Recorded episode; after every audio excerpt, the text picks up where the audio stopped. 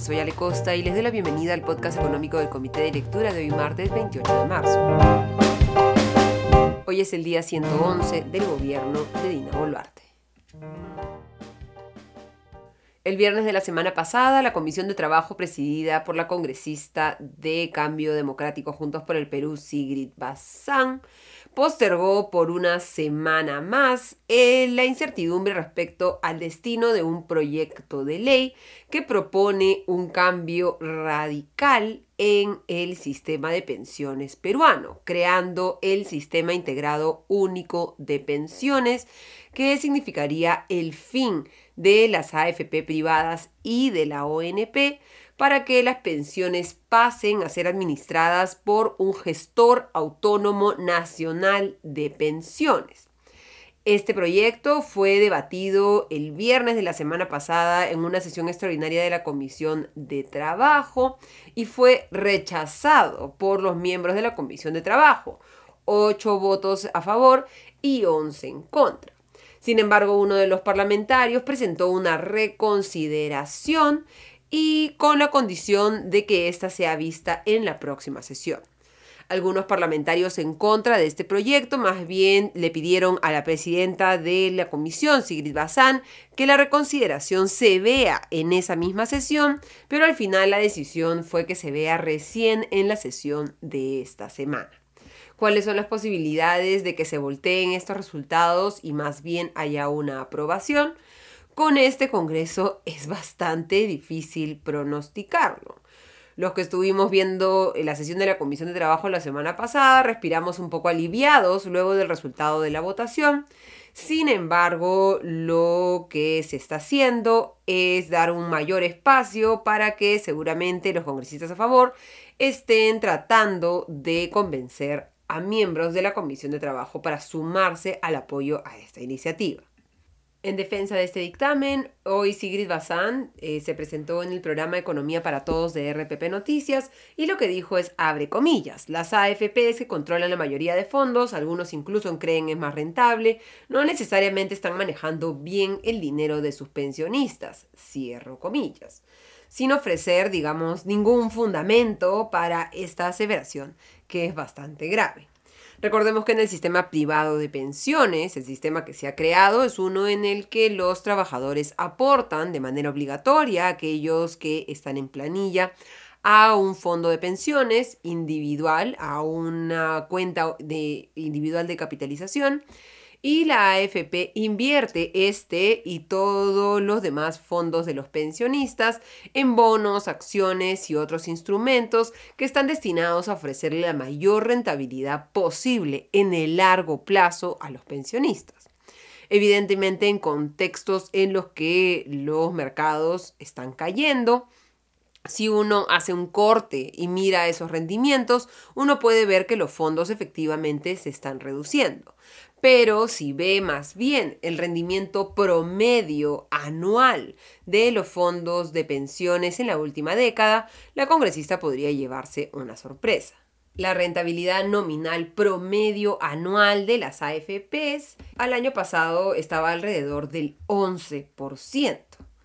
Esta rentabilidad nominal, recordemos, no incluye la inflación, pero claramente estos rendimientos están por encima de la inflación promedio desde que se creó el fondo de pensiones y por lo tanto el rendimiento ha sido positivo y bastante más atractivo que lo que podría conseguirse, por ejemplo, en un depósito a plazo. La pregunta que cae de madura es si hay que hacer cambios al sistema de pensiones y aquí la respuesta es sí. Las propias administradoras de fondos de pensiones han propuesto una serie de cambios al sistema para mejorar las falencias o superar las falencias que muestra como una limitada cobertura y el hecho de que algunos afiliados efectivamente reciban pensiones bastante bajas. Sin embargo, como ya deberíamos haber aprendido como país, darle al Estado la responsabilidad de administrar un fondo de pensiones es condenar a los pensionistas a obtener menores rendimientos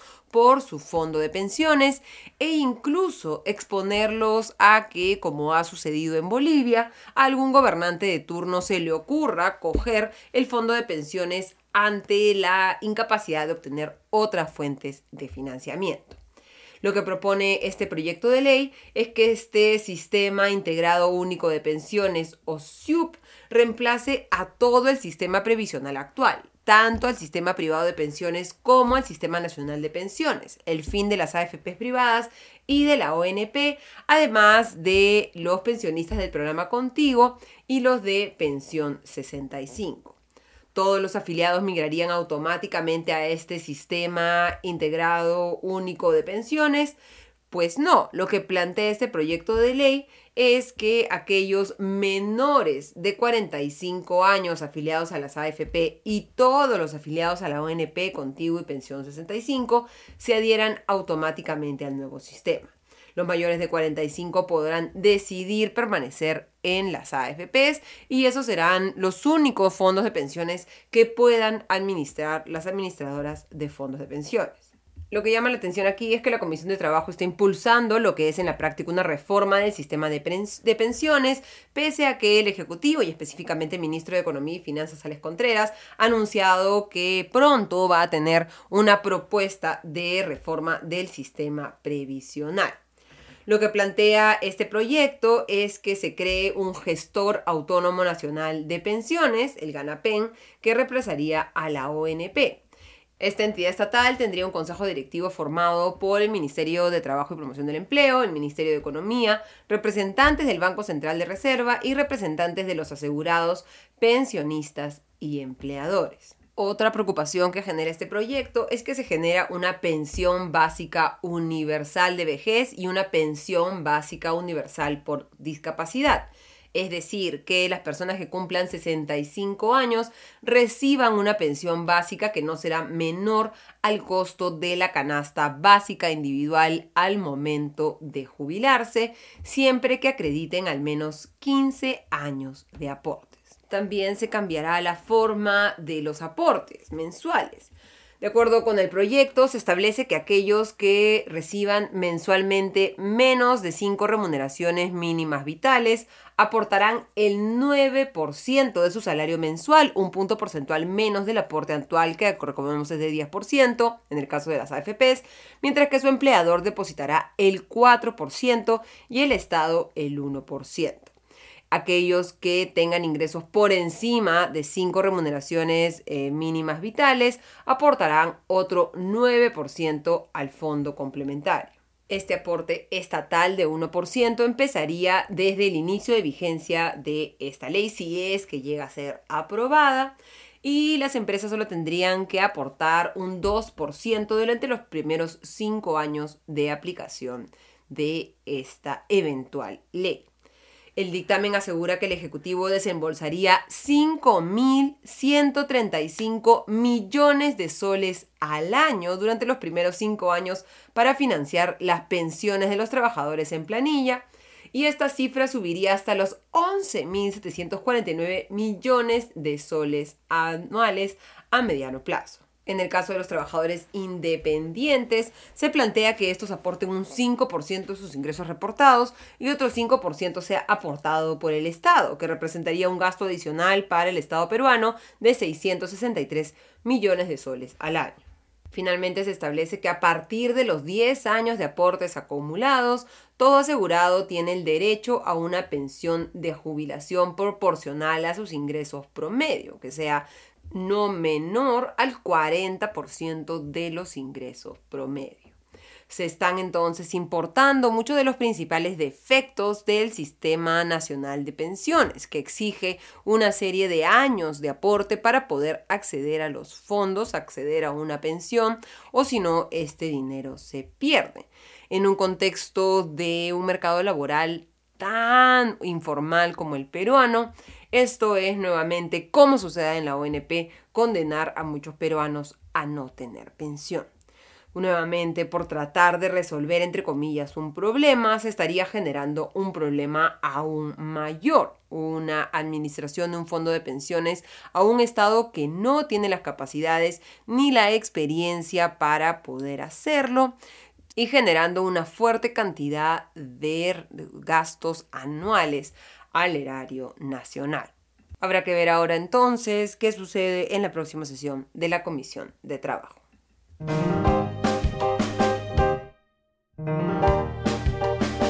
Y el último paso para concretar la compra de Soprole, la gigantesca la empresa de lácteos chilena que estaba en manos de la neozelandesa Fonterra. El Grupo Gloria lanzó hoy una oferta pública de adquisición, una OPA, por la totalidad de acciones emitidas por Soprole Inversiones.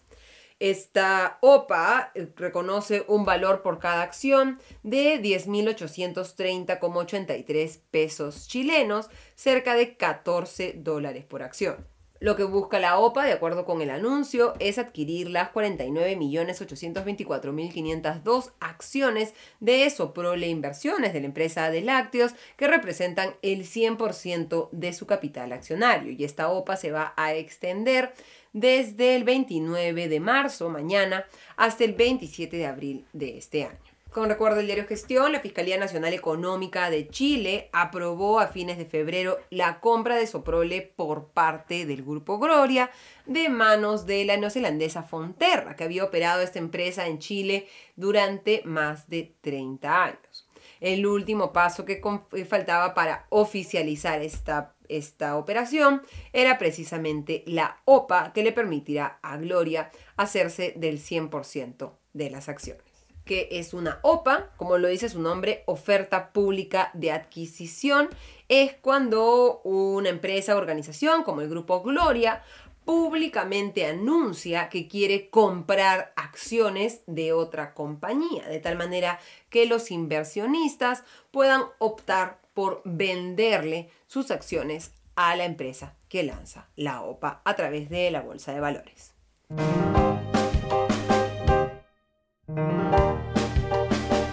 Y hablando de pensiones, en el panorama internacional, Francia está viviendo una décima jornada de protestas violentas debido a la reforma de pensiones que estaba tratando de impulsar el presidente Emmanuel Macron a través del equivalente a un decreto de urgencia en ese país, es decir, una legislación dictada directamente por el Ejecutivo sin autorización del Congreso. ¿Qué es lo que plantea esta reforma de pensiones? Pues aumentar la edad de jubilación de los actuales 62 años a 64 años para el 2030. Esta es una decisión compleja políticamente, por supuesto, pero que se cae de madura en algunos países como Francia, en la que la cantidad de trabajadores activos que aportan a su sistema de pensiones estatal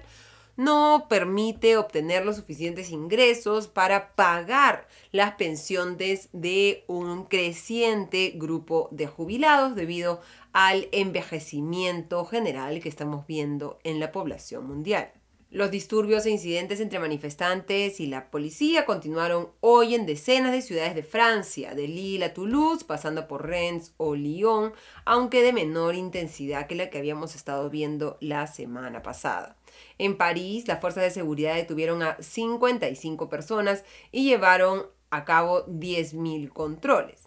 De acuerdo con las autoridades, en las protestas de hoy participaron 740.000 personas, pero según el sindicato CGT, un sindicato de trabajadores francés, más bien se habrían convocado a 2 millones de personas. La próxima semana, el gobierno de Macron ha invitado a los sindicatos a una reunión para tratar de encontrar una solución, aunque esta se ve bastante lejana porque los sindicatos están tercos en que este decreto debe derogarse y Macron más bien quiere continuar con esta reforma. Y en otros temas, Sam Bankman Fried, el fundador del fallido exchange de criptomonedas FT X, que recordemos fue durante un tiempo el niño dorado del sector y ahora está totalmente caído en desgracia, ha sido acusado por fiscales estadounidenses por conspirar para violar las disposiciones contra el soborno de la ley de prácticas corruptas en el extranjero. Los fiscales federales de Manhattan acusaron a Bankman Fried de dirigir la transferencia de al menos 40 millones de dólares en criptomonedas para beneficiar a funcionarios del gobierno chino a cambio de que descongelaran cuentas pertenecientes a su fondo de cobertura Alameda Research, cuentas que contenían más de mil millones de dólares en criptomonedas y que habían sido congeladas por las autoridades chinas. Recordemos que Alameda Research accedía al dinero irregularmente de aquellos que habían comprado criptomonedas con FTX y más o menos timbeaban con este dinero. Los fiscales aseguran que Bankman Free robó miles de millones de dólares en fondos de clientes para cubrir las pérdidas de Alameda.